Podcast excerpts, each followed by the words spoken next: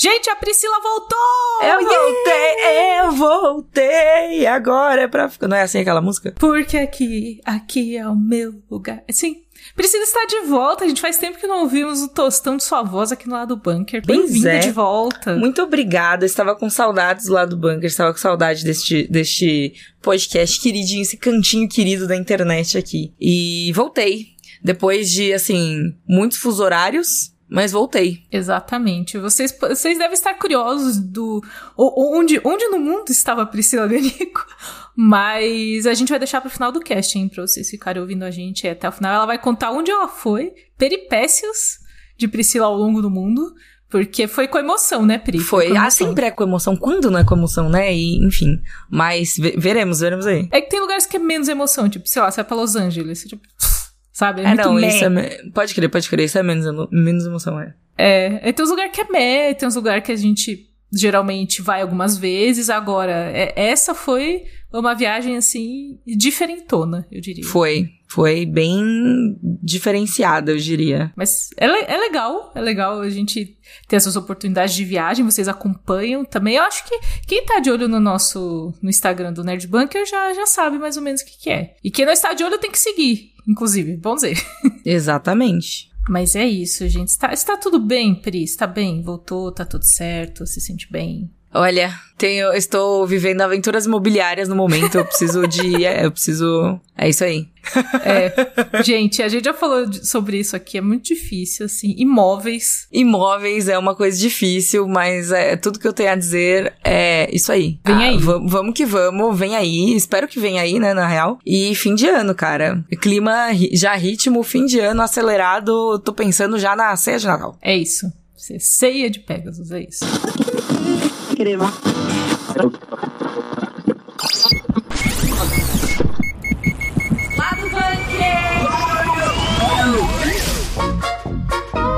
Para minha grande revolta, minha revolta pessoal, a E3 foi cancelada para sempre. Acabou a E3, morreu a E3. E Death Stranding, esse jogo super hypado aí do nosso querido Kojima, vai ganhar um filme pela A24 e temos opiniões. Muitas, Muitas opiniões. opiniões. Também vamos falar aqui rapidamente de Yu Yu Hakusho live action. E aí, será que será que vai? Será que não vai? Será que ficou bom? Será que não ficou bom? Falaremos sobre isso. Estou me movimentando as mãos aqui, vocês não podem ver, mas eu vou falar já já. E a gente vai ter um blocão otaku para encerrar esse lado bunker, porque tivemos muitas novidades nos últimos dias por conta do evento Jump Festa, incluindo, mas não restrito, a um remake do anime de One Piece. Fiquem Meu Deus, aí socorro. com essa informação, coisas serão ditas.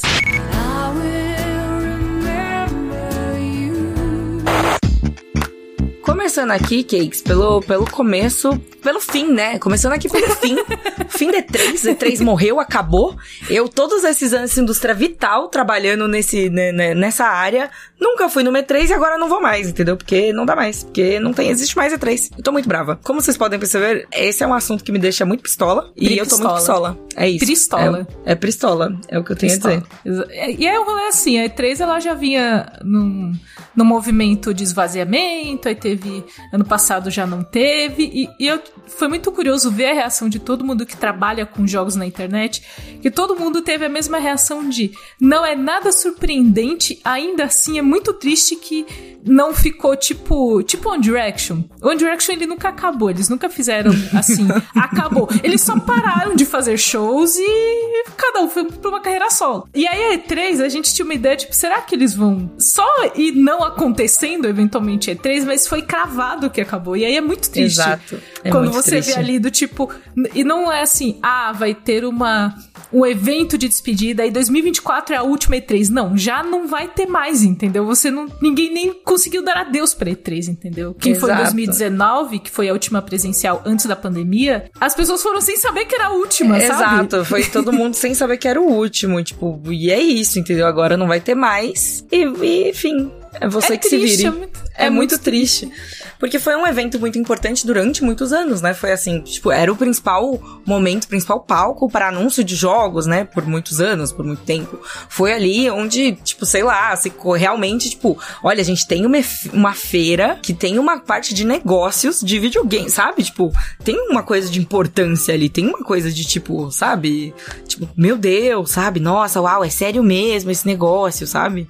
Esse negócio de videogame é sério mesmo, sabe? Igual os senhores falam. Então, foi uma feira assim. Eu, eu por exemplo, não posso falar muito, muito sobre ela, pois nunca participei, tá? Continuarei aqui salgada com isso. Mas era assim, muitas pessoas que eu conheço, né, colegas de trabalho, até de outros veículos e tudo mais, assim, comentando realmente uma grande perda. Só que, ao mesmo tempo, nos últimos anos, já não tava assim, né, tudo isso, né, Exato, né? Já tava é... assim, meio esquisita. É, come... Nasceu como um evento que era só pra indústria, né, só pra convidados, imprensa ali e tal, e, e enfim, a galera de negócios. E morreu como um evento pro público que não deu muito certo, né? É uma síndrome meio de Comic Con, né? Inclusive, eu é. Partilho do, do receio da Pri, porque eu nunca fui em uma San Diego Comic Con e tenho medo que ela morra antes que eu tenha oportunidade de ir, né? Porque a gente é. tem esse rolê dos grandes eventos diminuindo, tendo eventos próprios, então o fim da E3 é, é, o fim de uma. De uma... Fim de uma era. Eu, eu não ia falar era, mas é, sei, é tipo, talvez o fim de um modelo de evento, talvez. Talvez a gente esteja caminhando para que esses eventos grandes já não tenham tanto sucesso e, e vão diminuindo para eventos próprios e menores acontecerem. E a gente já falou muito disso aqui no lado bunker, vocês sabem o que a gente acha. Mas compartilha do receio, Pri. Talvez. É, então. É, pode ser que aconteça isso aí mesmo. É, então. É, precisamos ir nos eventos que a gente quer ir logo antes que aconteça, igual a Priscila, que nunca foi. A Priscila foi G3, né? Nunca foi G3. e, e de BlizzCon, né? Ai, meu Deus do céu, agora é BlizzCon, socorro. Então, é, acho que é, um, é, um, é uma mensagem aí para você, jovem adulto, que quer fazer alguma coisa, faça hoje, porque amanhã. Não deixe para amanhã. Exato. É, porque amanhã pode ser que vá dia 3. Vá dia 3, exatamente. Thoughts and prayers para aquele Thoughts and prayers para aquele D3. Deixará saudades. Morre é inesquecível, mas assim.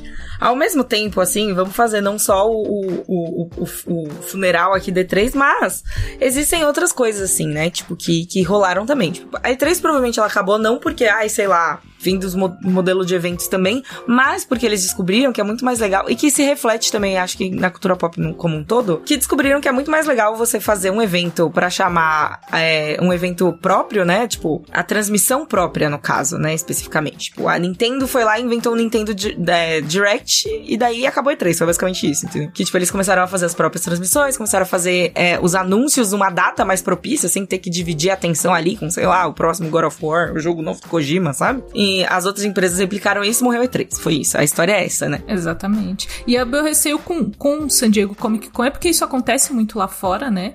Inclusive, a gente tem uma notícia, vou deixar linkado aqui, que rumores dizem que a Disney pode fazer uma D23 no Brasil ano que vem. Eu ouvi isso aí e fiquei com medo. Inclusive, é uma data prevista que é um tanto próxima da CCXP. E aí, por exemplo, esse ano a gente já não teve muito Disney na CCXP. Porque a Disney vai. Se a Disney vai ter o evento deles. E a gente também não teve muita Netflix na CCXP, né? Porque a Netflix esse ano trouxe o Tudum. Né, que foi, foi, realizado em São Paulo, ali no, no Parque do Ibirapuera. Então, várias coisas assim, eles trouxeram especificamente Rebel Moon, mas aquela participação grandiosa eles fizeram no evento deles, que estava inclusive muito cheio e foi muito. teve muito sucesso o evento próprio. Então, assim, é uma decisão de mercado mesmo, né? Tipo, se fazemos sucesso com o nosso evento próprio, não é que nem que eles deixam de ir no evento grande, mas a participação muda no evento grande, né? Exato. Exatamente. Então, é, vamos ver o que vem por aí. Não dá pra saber ainda. Aquela belíssima frase que sempre dizemos. A E3 morre, nos deixa aí com uma Summer Game Fest, que é muito mais focada em indie, é uma coisa muito mais light, mas que ainda é um evento de games no meio do ano, ainda é um momento de anúncios tal. Nem tudo foi perdido. E vamos ver, mas vamos ver como as coisas vão se comportar aí o resto da. o resto da vida. É isso. Tô muito chateada.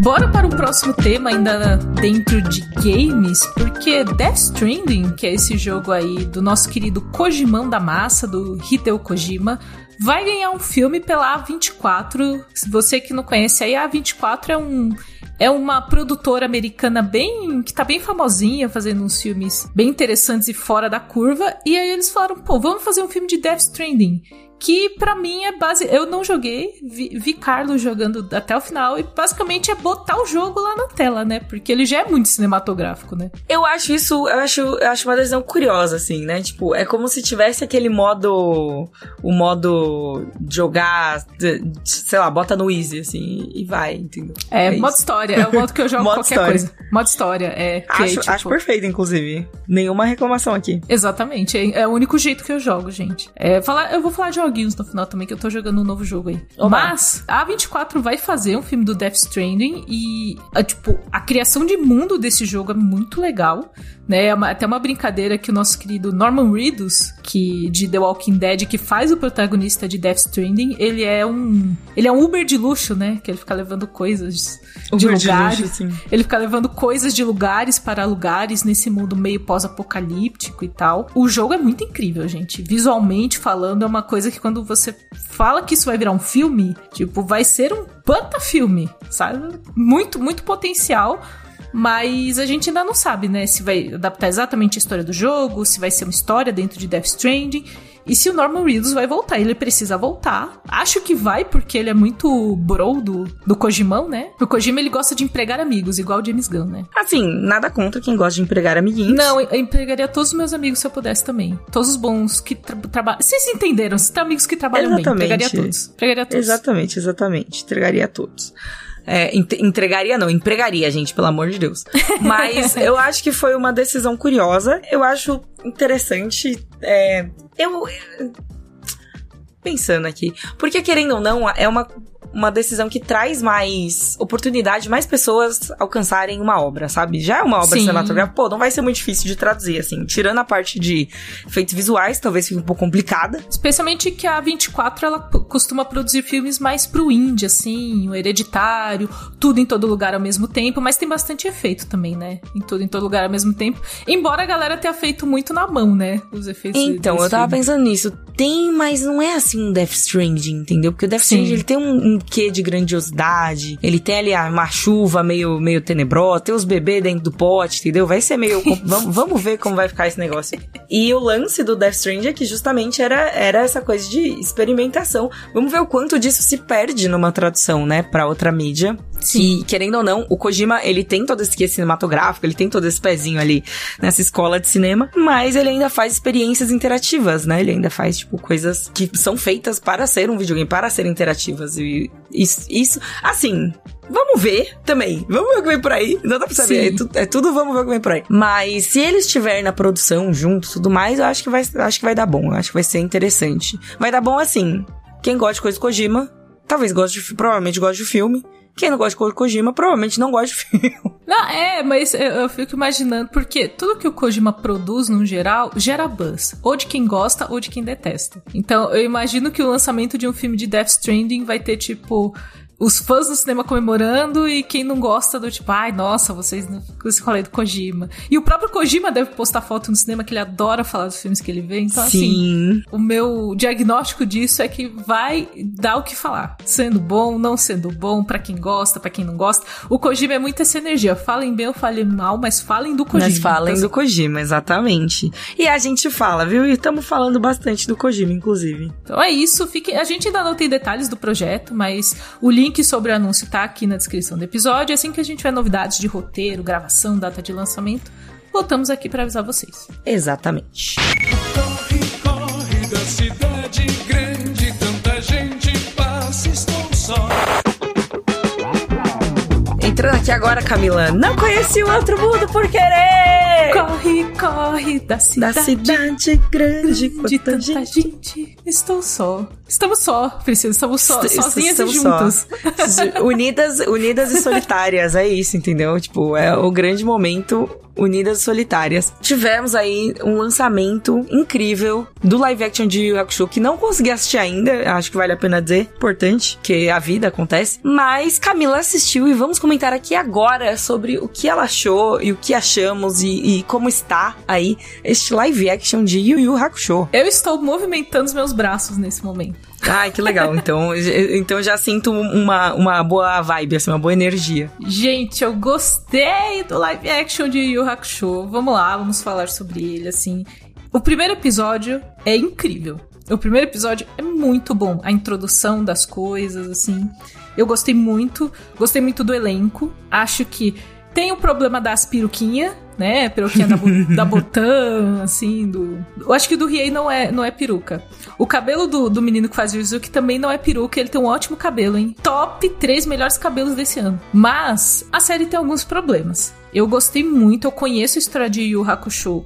Antes do anime, eu conheci o mangá. Meu irmão comprava Olha o mangá. É uma história, é uma história antiga, então, um, um amor antigo aí. Um... Exato, e pra mim, assim, foi engraçado porque todo mundo que. Todo brasileiro, praticamente, que você fala sobre o Yu Yu Hakusho, o pessoal fala, pô, a dublagem é muito legal. E na época que eu gostava, eu, tipo, eu imagino vozes na minha cabeça, gente. Eu não sei qual é a dublagem. Eu fui ver dublado o anime muito tempo depois. Nossa, Mas sério. eu já gostava do mangá, e aí eu já tinha a visão dos personagens, eles já eram irreverentes, muito irreverentes ali no, no mangá também.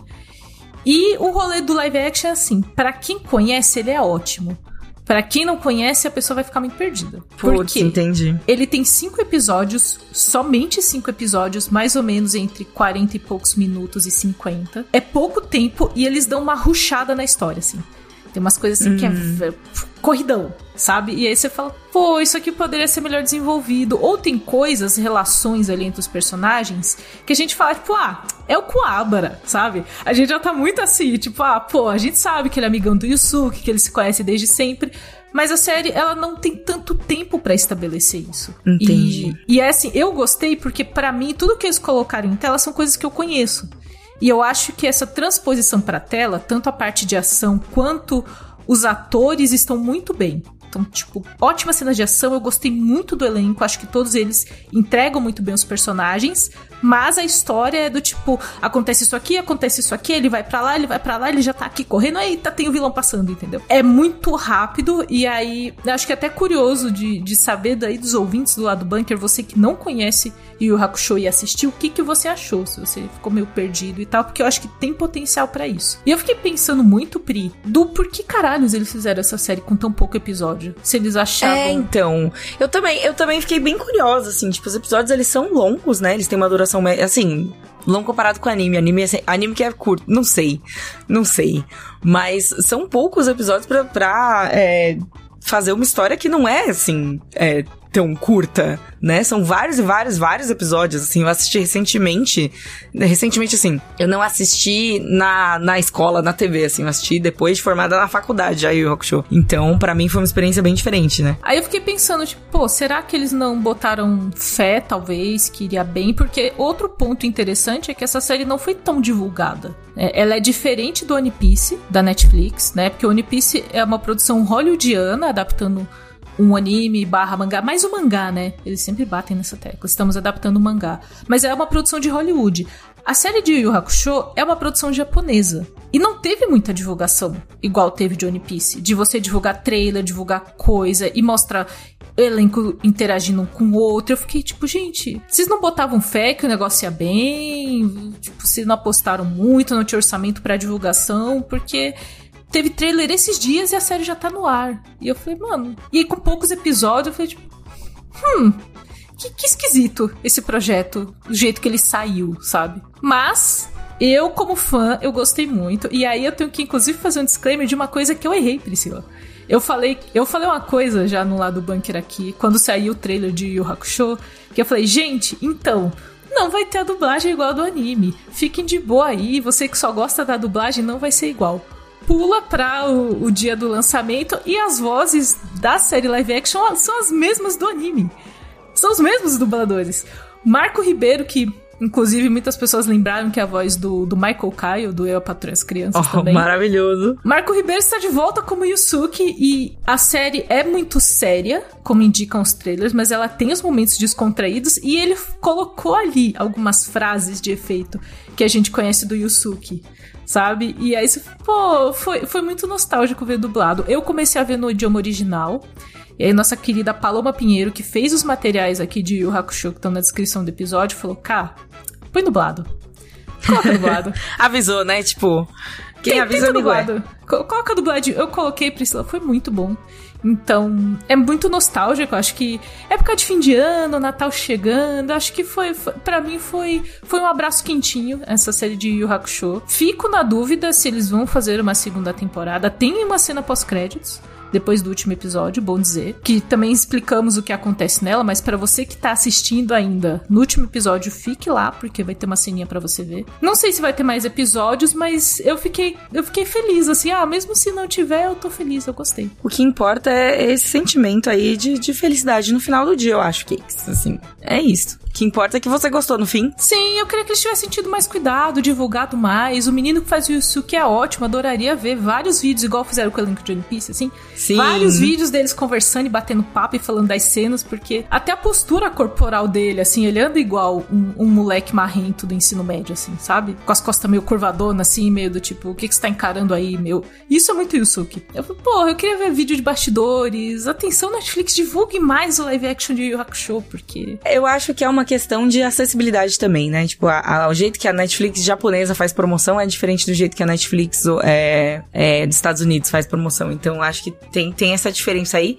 Essa produção, inclusive, do, do desse Hakusho, eu, por um, por um tempo, achei até que era um filme, eu tava completamente perdida. Mas eu lembro de ter visto foto deles caracterizados há muito tempo. Então, tipo, foi uma coisa que demorou muito pra sair, meio que esfriou, né? Então, acho que faltou esse. esse. Timing, esse, né? esse timing, é, timing eu acho que é uma boa palavra, pra poder divulgar mais, assim. E vindo logo na rabeira da, do live action de One Piece também, né? Enfim, é outro tipo de responsabilidade, apesar de serem é, séries bem diferentes, voltadas meio que, tipo, sei lá, atingindo públicos diferentes e produzidas por equipes diferentes, né? Então, é, acho, acho complicado fazer essas comparações. Porém, Estou aqui dizendo que estou empolgada pra assistir. Espero que tenha um tempinho agora nesse fim de ano pra botar isso em dia, é, junto com outras coisas que estou devendo, mas essa daí especificamente sinto que estou devendo mais. Assim, eu gostaria de mais, assim, de assistir. Devo assistir. Vê o primeiro episódio, vê o primeiro episódio. Eu assisti no horário de almoço eu tive um negócio, quase de cair da cadeira, assim, numas cenas que eu falei, caraca, eu não tava esperando isso aqui, não. Ô, louco. Mas ficou bem legal, eu gostei. Acho que tem problemas, mas o saldo é positivo pra mim. O maior defeito dessa série é não ter uma Canyon. É, pode... É isso. Nossa, poderia ter uma Kenny. Toguro? É poderia ser o Toguro? Seria engraçado. Puta, não, não dá. Com ela. Poderia ser. Eu escalaria uma Canyon como Kurama. Kurama. Uma Canyon de cabelo comprido ia ser muito bom. Ia ser muito É. inédito, Hum, inclusive. uhum, uhum. Apesar do meu personagem favorito ser o Riei, mas eu, eu deixaria passar, assim. Enfim. Próximo assunto. Próximo assunto, yeah! Galera, nós temos uma notícia, assim, daquelas notícias boas de final de ano, pra terminar 2023 com a energia lá em cima. Temos aqui um novo episódio do Nerdcast RPG chegando, está, vai chegar aí, aguardem, vai acontecer. Vai acontecer, tenham fé. Exatamente, e a gente pensou como podemos também fazer um mimo para os fãs de Jovem Nerd. Decidimos reabrir a campanha Tesouros de Gano. Sim, reabrimos a campanha. Pode comemorar porque essa é uma oportunidade única para você que não conseguiu participar da campanha no período principal ou não conseguiu pegar todas as recompensas que você queria. Exatamente. Agora vamos lá explicar como vai funcionar. Dentro das campanhas de financiamento coletivo, a gente chama isso de late pledge, ou seja, é uma segunda chance ou tipo uma repescagem assim, porque a gente sabe que nem todo mundo consegue participar no período inicial. E esse late pledge vai ter todas as recompensas da última campanha, tirando as que já esgotaram, isso daí, enfim, que era exclusivo, era exclusivo, já foi. E essa também vai ser a última chance de garantir várias das recompensas, hein? E essa também é uma excelente oportunidade para você que já apoiou fazer um upgrade para os níveis mais altos. Exatamente. Vamos lá explicar detalhes. Esse late pledge do financiamento coletivo Tesouros de Gunner voltou no dia 18 de dezembro, então já está no ar. Você já pode clicar no link que está na descrição e colaborar também. E vai até o dia 29 de dezembro, tá? Não vamos entrar em 2024 com essa campanha. Ela termina em 29 de dezembro. Não são muitos dias, então quem tiver interesse, tem que aproveitar agora. E é importante dizer que a gente não vai ter um terceiro pledge ou outra reabertura. Se você quer participar, o momento é agora, porque a gente sabe que muita gente quer participar. A gente sabe que no fim do ano aí também a galera recebe alguns, às vezes, uns bônus, uns décimo terceiro. Então, esse é o momento para você participar. E como a gente bateu todas as metas de livros e miniaturas, a campanha tá muito recheada, gente. Ó, vamos dizer, ó, são sete publicações dentro da campanha, incluindo duas graphic novels, o romance As Máscaras do Metamorfo, a antologia de contos As Aventuras de Feldon e Alma, que é fantástico, maravilhoso. Um livro-jogo Legacy, uma revista Dragão Brasil focada no mundo de Gunnor e o livro do Corim. E um total de 13 miniaturas na coleção estendida. 13, é muita miniatura. Exatamente, então não perca tempo. A campanha voltou na mesma página de antes, que é gunner.com.br. Tem link na descrição do episódio também. E é a sua última chance pra gente, assim, fechar 2023 com todas as recompensas garantidas. Vai ser incrível, o Tesouro de Gunner voltou! Yes! Uhul!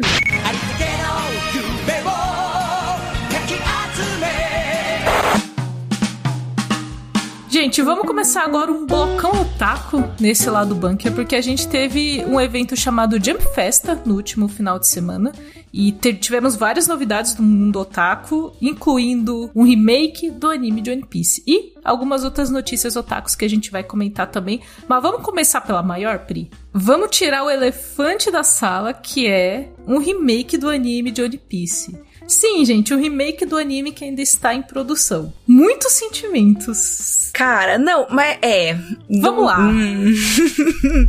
Ó, eu, eu defendo. Eu vou dizer que eu defendo, mas por favor, leia a notícia primeiro. Eu defendo também, eu defendo também. Vamos lá. O que vai acontecer é o seguinte: o mangá de One Piece, né? O mangá que inspira o anime e tal, ele vai ter uma nova adaptação para anime.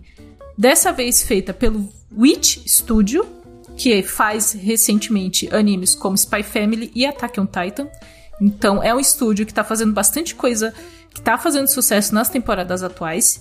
E aí a ideia é o quê? Recomeçar a saga East Blue, contando essa história novamente com uma animação mais recente, talvez é, com uma narrativa um pouco mais fluida, que é uma coisa que o Oda indicou né, durante esse anúncio lá na Jump Festa, que a ideia é, é, ter uma adaptação diferente da que a gente tem. Então esse projeto ele é chamado de The One Piece, né? Então a gente tem The anime, One Piece, Esquadrão Suicida e o Esquadrão Suicida, para dizer que é diferente. É tipo assim. É.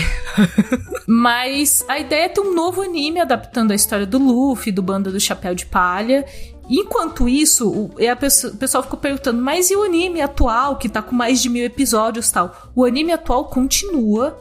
É, é, a cronologia dele, continua com episódios semanais, ele vai continuar e esse projeto vem em paralelo, recontando essa história lá do começo. Até onde eles vão contar, não sabemos. Não sabemos. Eu não sei se eles vão, por exemplo, atualizar só as temporadas mais antigas, os arcos mais antigos, que estão com uma animação ali já um pouco mais antiga, e quando chegar em algo mais moderno, vai parar. Se vai ser tudo, vai depender muito do sucesso também, porque esse é um projeto do Witch Studio com a Netflix. Tá, a Netflix Exato. está envolvida, vai ser lançado na Netflix, inclusive. Então, está tudo meio nebuloso. Vem como também uma comemoração aos 25 anos do anime clássico, que completa em 2024. Foi anunciado, tipo, ah, 25 anos do anime de One Piece. Vamos lançar o The One Piece. E tipo, eita, Vai lá, Pri, sentimentos. Traga sentimentos. Meu sentimento sobre isso, eu sou a favor. Primeiro, eu sou a favor porque o One Piece clássico, né? Essas primeiras sagas de One Piece e tudo mais, elas foram feitas, elas ainda estão no aspect ratio, né? Tipo assim, elas ainda. Sim. Essa resolução ali né? é 4 por 3 É. 4 por 3 gente, é muito velho, é muito antigo. E é um formato que a gente não usa mais, que, tipo, não conversa mais. Eu gosto bastante da animação mais rabiscadinha, assim, sabe? O traço fininho. Aqueles, eu gosto, eu gosto aqueles daquele... chopper que eu publico no meu Instagram, que é o chopper mal mal desenhadinho no canto, assim, que é só um, um negocinho assim do chopper. Isso. É a coisa mais Ai. fofa do mundo. Ah, eu adoro. Eu sou muito a favor. Eu gosto muito, eu gosto muito desse estilo, mas eu entendo que, tipo, pô, não, se- dan- dando pra dar uma atualizada, não tem por que não dar uma atualizada, sabe? Eu sinto. Então, é, eu acho que. Eu acho que é legal. One Piece ali, na parte que eu tô assistindo também, né? Que eu estou ali logo depois de Marineford, estou ali na Ilha dos Homens Peixe. Vamos chegar lá um dia. Você chega lá um dia, Kicks. Mas tem um problema de pacing muito assim, tipo, o ritmo é muito assim, sabe? Tipo, meu Deus do céu. Então tem toda uma questão aí de é, adaptar. E, e é um questionamento, né? Assim, vale dizer que quem faz atualmente é a Toei, né? Que é um estúdio de animação super antigo clássico, né, japonês e tudo mais. E é, não acredito que eles largariam um osso para parar de adaptar essa, mas é curioso que, tipo, esse outro, ele está sendo capitaneado pela Netflix, entendeu? Uhum. Eu acho que são indicativos bem diferentes, assim, principalmente de ritmo, né? Que o ritmo das coisas na Netflix a gente sabe como é, é maluco, é acelerado. Enfim, a gente acabou de falar de Yu Hakusho, né? Sim. então, sim. acho que isso, acho que isso con- condiz, né? É, completa aí a informação. Mas nesse sentimento de tipo, eu acho que é voltado pra públicos diferentes, talvez, assim. E tem todos os desafios também que a Toei tem de adaptar um anime que está ainda sendo lançado, uma coisa que ainda está, tipo, muito. É, O mangá ainda é publicado, né? Os capítulos Exato, pelo Oda. exato. Então, é, quem é muito fã de animes e mangás sabe que às vezes o anime tá seguindo o mangá e aí, de repente, o mangá atrasa um capítulo, alguma coisa assim, que aconteceu recente com o Oda, que ele pediu mil desculpas por atrasar um capítulo, que é uma coisa completamente, tipo, Oda, você nunca atrasou um capítulo, fique calmo. tipo, tá, é, tá tudo bem, Oda, segura. Só que quando tem alguma, alguma coisa assim no mangá, às vezes colocam um ou dois fillers no anime, porque o anime está muito perto do mangá. E aí não dá tempo de animar pra soltar o episódio. Aí você bota uns filler ali pro o anime conseguir chegar até onde tá o mangá, e o mangá. O, o certo é que o mangá esteja à frente do anime. Né? Esteja ali uns capítulos à frente. E só que a gente sabe que a produção de mangás é muito corrida, os mangakás, eles se doam muito, às vezes é muito corrido. E isso acontecia muito com Naruto também. Quando o anime alcança o mangá, filler. Porque você tem que esperar sair a história nova. Então é muito desafiador é trocar a roda do carro com o carro andando, entendeu? É muito desafiador.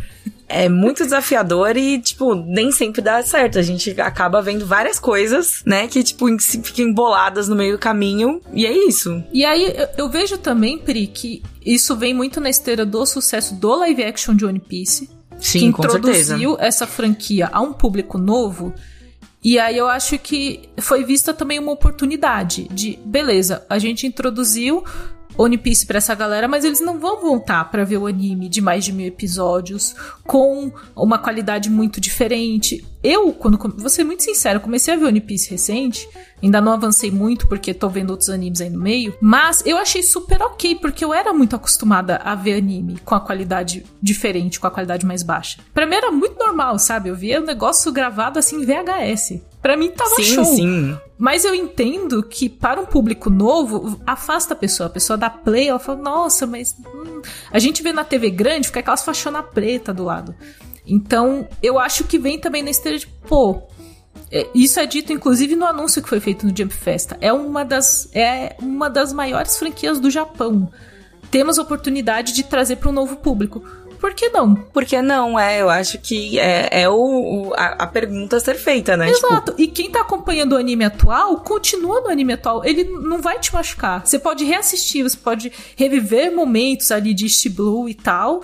E eu acho que é bom pra todo mundo. Acho que ninguém sai prejudicado nessa história. Talvez eu Não, Toei, eu acho- não sei. Talvez, mas talvez de eu toei, mas assim, acho que não, porque no Japão, não é como se as pessoas do Japão fossem, tipo, abandonar a Toei, porque não é como se a, a Witch Studio também fosse conseguir alcançar a Toei em, tipo, Exato, sei lá. Exato. Sabe? Em qualquer momento próximo de 30 anos, assim. Então tá tudo bem, gente. Tá tudo, tudo bem. bem. Tá tudo É bem. um, problema, é um problema para, tipo, os otakus do futuro, assim, sabe? Mas Exato, no momento é só alegria. Exato, eu acho que para o público, de um modo geral, só tem uma entrega boa em relação a isso, sabe? Então, eu fiquei feliz com o anúncio. Eu vou continuar assistindo ao anime clássico, mas fico com uma perspectiva é, é, animada para ver esse novo também, como que eles vão adaptar. E a gente viu coisas incríveis na animação recente, como o Gear 50 do Luffy, por exemplo. E eu tenho certeza que quem tá assistindo o anime atualmente fala: Nossa, imagina se tivesse essa qualidade lá na época do East Blue. Pois então. Vamos, Pois bem, vamos galera.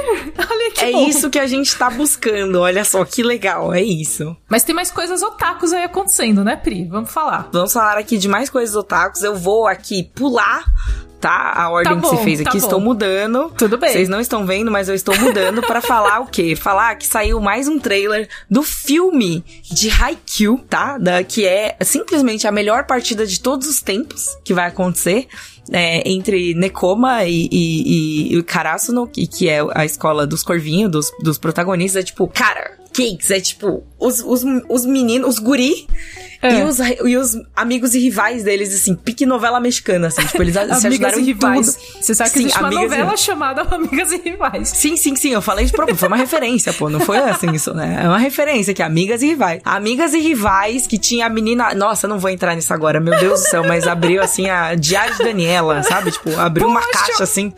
É, é, abriu uma caixa de ali novelitas mexicanitas da minha adolescênciazita. Enfim, mas voltando aqui pro Haikyuu, volta aqui pro Haikyuu, que eu tô empolgada pra falar do Haikyuu também. Mas é, vai rolar aí um jogo muito aguardado pros- pelos fãs, não sei quem, quem é, tipo, todo mundo que conhece um pouquinho, que assistiu um pouquinho assim, sabe que é uma partida ultra mega blaster importante, porque justamente traz, assim, é, personagens que são muito queridos dos dois lados. Personagens que é, são queridos, tipo, tanto do lado dos protagonistas quanto do lado dos, entre aspas, inimigos, né? Que são. Gente, anime de esporte não tem vilão de verdade, né? Todo mundo é meio amigo no fim das contas. Ainda mais Haikyuu, que todos os personagens são desenvolvidos Você tem lindamente. no máximo antagonista ali, uma coisa assim. Exato. Aí tem, tem ali, tem ali o, o, o chabuzinho e tá incrível. Ele traz momentos, pra mim foi um momento muito emocionante de assistir trailer, porque ele traz momentos assim, tipo, do começo do anime, sabe?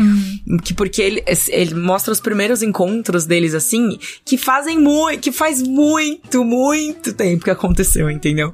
E aí, é, eles trazem todo esse histórico de volta pra dar uma prévia de como essa partida é importante. E aí, a partida vai ser um filme, vai ser tra é, trazido nesse filme. Teve aí um estresse, né, com Haikyuu, quando foi anunciado que o final ia ser dois filmes em vez de ser temporadas, né? Eu fiquei puta, mas tudo bem, a gente aceita, né? Eventualmente, a gente passa por todas as fases do luto, chega na aceitação. É, e parece lindo. Eu tô muito empolgada, eu tô muito feliz. Tem a música, né? Que também maravilhosa, precisa ser comentada, pois todas as músicas de Haikyuu são perfeitas, tá? É, não aceito, e quem discorda está errado, tá? É. que mais eu tenho pra dizer aqui? Eu queria só. A única coisa que eu tenho a dizer sobre Haikyuu é que eu botei esse link na pauta simplesmente pra Pri ter um momento muito feliz. E que as únicas e eu, coisas. estou, eu estou tendo este momento muito feliz. Muito obrigada, Kate, inclusive. E que a única coisa que eu sei sobre Haikyuu é sobre as escolas lá, porque nós demos um presente pra Pri, que inclusive foi uma camiseta de Haikyuu, aí eu tive Exatamente. que pesquisar sobre Haikyuu pra entender. Aí Exato, que ainda, digo mais, foi a camiseta do capitão do Nekoma, porque eu, como sou vira-casaca, eu gosto do outro time, entendeu? Eu não gosto do time principal. Eu gosto do time principal muito, tá? Mas porque o outro time que eles vão jogar com a gente é, é muito, é muito bom. É só um time muito incrível. E eu queria comentar que a música que toca no trailer é, ela chama Orange, Orange, ali, né? Que é a cor do uniforme do Karasuno. Ela é a música cantada pelo Spire, que é a banda que canta a primeira abertura. Então, tipo, é perfeito. Gente, eu queria completamente que esse momento acontecesse, tá? Por isso que eu trouxe ele, que vocês não estão entendendo. Foi tudo feito para este momento. Eu nunca fui triste, a minha vida vale a pena novamente, sério. E aí, rapidinho, pra gente encerrar o bloco otaku, é, foi anunciado que Chainsaw Man terá um filme com o arco da Que é um arco ali depois da primeira temporada do anime. Que, então eu não sei o que, que é o arco da Raze, mas o teaser tá bem bonitinho, quem lê o mangá deve saber. Eu assisti a primeira temporada de Chainsaw Man, Priscila. Olha, e aí? Eu, eu tenho mixed feelings, porque... Ok, justo. Porque começou bem, aí tem uma fase muito. Eu quero pegar nos peitinhos, que eu fiquei. Precisa, eu entendo. O menino tem 16 anos, né? Mas ficou muito, ficou muito nisso por um tempo. Entendi. Aí veio o episódio 8, eu caí da cadeira. Que eu falei, meu Deus, o que que aconteceu? Porque aconteceu muita coisa no episódio 8.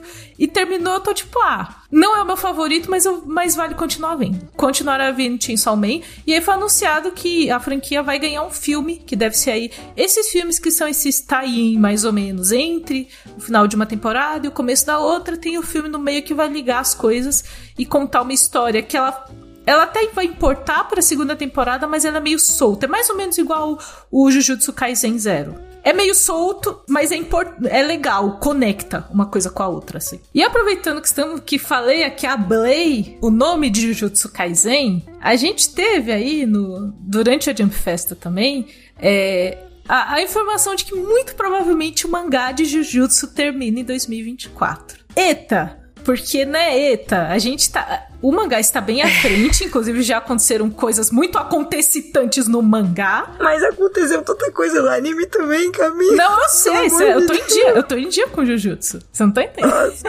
Sabe aquelas eu teorias que a sim, gente. Eu também tô em dia com Jujutsu. Aquelas coisas que a gente falou, não, se pá tal coisa não aconteceu, ela aconteceu mesmo. Não Pois tem é. volta. Não tem o Então, que fazer. A gente tá apanhando igual.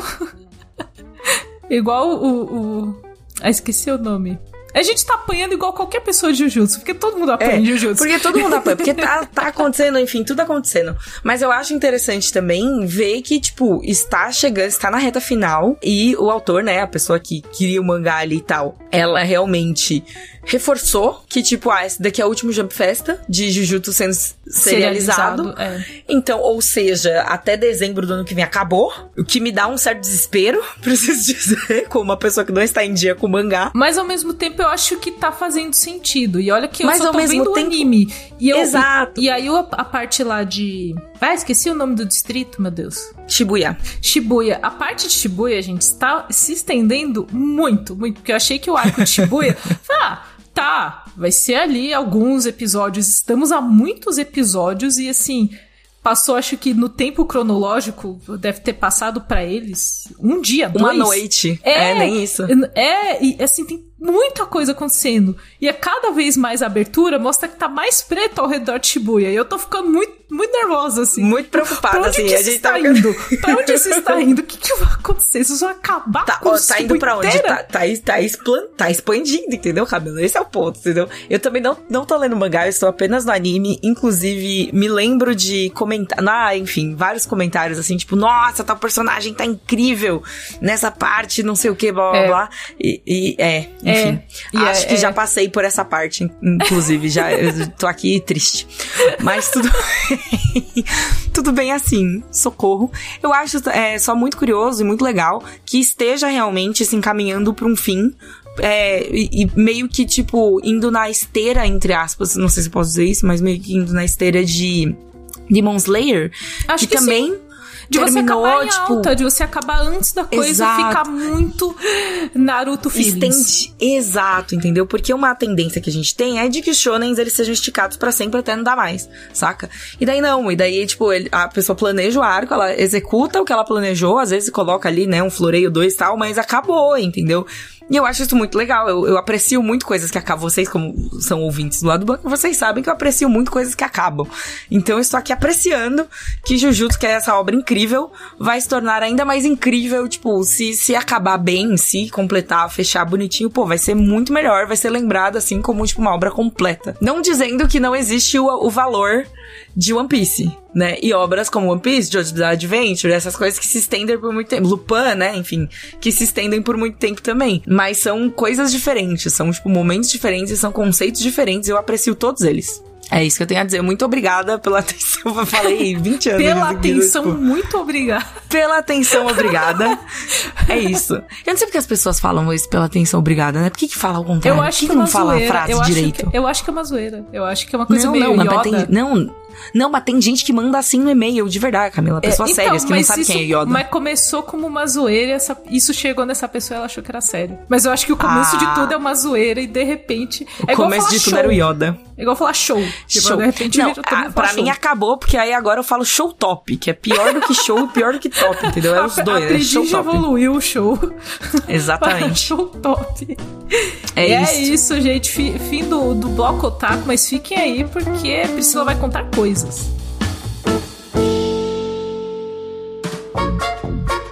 Eu vou, inclusive, já começar aqui o fim contando tudo. É, viajei pra Singapura a convite da Ubisoft para jogar Skull and Bones, que é o jogo de barquinho deles, que é assim. Eu fiquei bem surpresa pelo jogo, deveria dizer. É, eu achei bem divertido. Tem toda uma parte assim de exploração, coleta e, e, e crafting, assim, que é bem legal. E tem uma parte de trading também, assim, de trocas, de tipo você levar a mercadoria. Sabe o que sabe o que, o que disseram que estavam fazendo quando descobriram o Brasil? Então era eu praticamente lá, Colombo. Cristóvão Colomba. Tava eu lá, entendeu? Navegando os navios, os navios tudo, as águas tudo. Me perdi na costa da África. Foi incrível. É Meu isso. Deus. Foi, foi uma aventura, uma aventura. É, eu acho muito E- engraçado quando você fala me perdi na costa da África. Pode ter sido na vida real, pode ter sido no jogo, porque você tá andando Pode. por muitos lugares. É muito Sim, legal isso. exatamente. Não, inclusive, prime a primeira viagem que eu fiz na minha vida, assim, foi pra, pra África, inclusive. Pelo Nerd Bunker, em 2018, 2017, 2018, que eu fu- 2017 foi o ano que eu entrei, que foi pra ir ver a gravação, o set visit, fiz um set visit, fui no set de filmagens ali de Tomb Raider, Da, da Alice da Vikander. Vikander. É esse mesmo. Maneiro? Bem legal. Foi muito bom porque a gente chegou lá e eles botaram a gente numa sala que tinha o storyboard inteiro do filme. Ai, que lindo. E daí, é, e daí eles estavam tipo, ah, não, nossa, por que isso, por que aquilo? Porque a gente não vai te contar como é o filme. e eu olhando o storyboard assim, tipo. deles, assim. É, né? eu assim, ol- olhando o storyboard, tipo, galera. Galera, eu tô vendo o que vai acontecer no fim do filme, que eu tô vendo, eu tô vendo o storyboard da cena pós-créditos, cara, sabe? Tipo, foi bem engraçado. Mas, enfim, o meu teste de impressões está no ar já. Então, aí no site para acessar, leia meu, meu textinho do Scrum depois de 25 anos assim, sem escrever nada, me dê um desconto, por favor, obrigado. Mas foi uma experiência muito divertida. Singapura é um país muito maluco, é muito bonito, tem muito verde, tem uns prédios muito alto e muito verde ao mesmo tempo, assim, é, é bem curioso, assim. Eu acho que é um lugar como nenhum outro no mundo, saca? Tem muitas anedotas de lá, tipo, os carros que andam na rua, não tem nenhum carro que tem mais de 10 anos, sabe? Tipo, existe um incentivo do governo pra você trocar de carro, é, para você não ter um né? Exatamente, pra diminuir ali as emissões de carbono, as coisas tudo, sabe? Essas coisas tudo assim. Sim, sim, sim. É curiosíssimo, cara. É bem, bem, é um país bem interessante. Ali a cidade que eu visitei, né, que foi a capital, Singapura mesmo, bem interessante. Eu achei bem caricato, diria. Tem os arranha-céus, tem muito verde, tem empresas tipo a ByteDance, né, que é a, a do TikTok e tudo mais. Tem empresas gigantescas, tinha um prédio inteiro da WeWork, tinha um, um shopping com marcas muito caras, com tipo todas as marcas, as marcas caras que você pode pensar na sua vida, sabe? Dior, Chanel, é, Prada, essas coisas. Prada, Louis Vuitton, todas essas porra tinha no shopping. Que está, foi o shopping onde aconteceu a Comic Con, inclusive, tá? É, passei Verdade, por uma Comic Con. acompanhou os stories aí viu que a Priscila dropou do nada numa Comic Con, assim. Eu tropecei numa Comic Con em Singapura, foi incrível. Bom, enfim, vocês podem ver um, um tour meu pelo estúdio da Ubisoft lá em Singapura no Insta do Bunker e o meu texto de primeiras impressões do jogo é, no, no site. Exatamente. Eu ia só falar que eu estou jogando Vampire Survivors. Do que nada. é um jogo excelente. Do nada, porque eu sempre vi o Carlos jogando e aí começou o modo cooperativo. E a gente Ai, não dois é muito bom jogar cop. E a gente tem dois controles de Xbox em casa. Ele falou: Vamos jogar? Eu falei, vamos, vamos jogar. E é muito engraçado jogar cooperativo, porque é muito loucura Vampire Survivors e às vezes a gente se perde. Eu falo, amor, onde é que você tá na tela? Eu não tô te vendo. Vamos subir, vamos descer. É muito engraçado, é muito legal. Eu morro às vezes, às vezes eu vivo, mas eu tô me divertindo com Vampire Survivors porque é muito descompromissado o suficiente eu não ter que pensar tanto, mas me distrai o suficiente pra não ser enfadonho, assim. Ele é na medida pra não ter que pensar tanto, mas me distrai o suficiente, então. Vampire Survivors é o motivo pelo qual eu sobrevivi à, à minha viagem, tá? Eu preciso dizer por quê. Porque eu descobri o combo Vampire Survivors mais, tipo, o vídeo que você tá assistindo, assim. Então você. Eu fico ali no celular. Primeiro que o jogo é de graça no celular, então eu, fiquei- eu fico ali no celular tal, não sei o que, assistindo, ou ouvindo podcast, ou assistindo. Tô assistindo Critical Role agora, né? Que é uma campanha de RPG aí feita por atores de voz e tal. Então, tipo, é, é isso, entendeu? Fica ali a galera fazendo a, a campanha e eu assim jogando.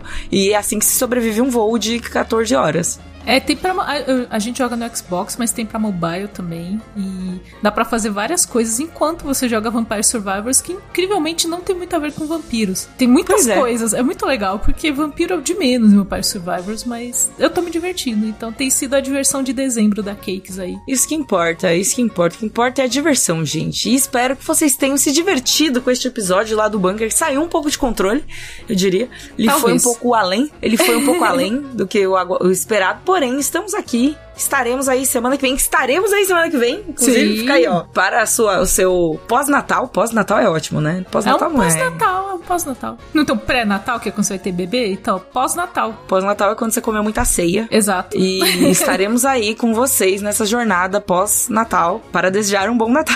Ah, não, a gente deseja um bom Natal agora, porque o Ah, programa tá mas- sendo. Então, mas- gente, Exato. Feliz Natal a todos, porque o programa da semana que vem vai ser um programa assim, diferenciado. Eu não vou falar qual é o tema, mas não, ser mas diferente. é, assim, a pessoa, a pessoa que acompanha lá do bunker há algum tempo, ela já sabe qual é o Exato. esquema de fim de ano. Vai ser entendeu? especial, va- vamos estar arrumadinhos. Exato. Vamos, vamos trazer opiniões opiniosas semana que vem. Opiniões opiniosas, exatamente. Estaremos arrumadinhos no coração da galera, porque daqui da minha casa eu não prometo nada, Camila, tá mó calor.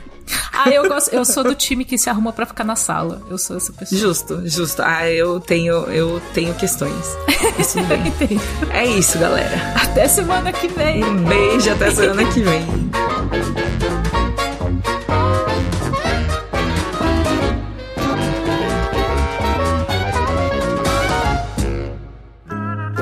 Programa editado por Doug Bezerra.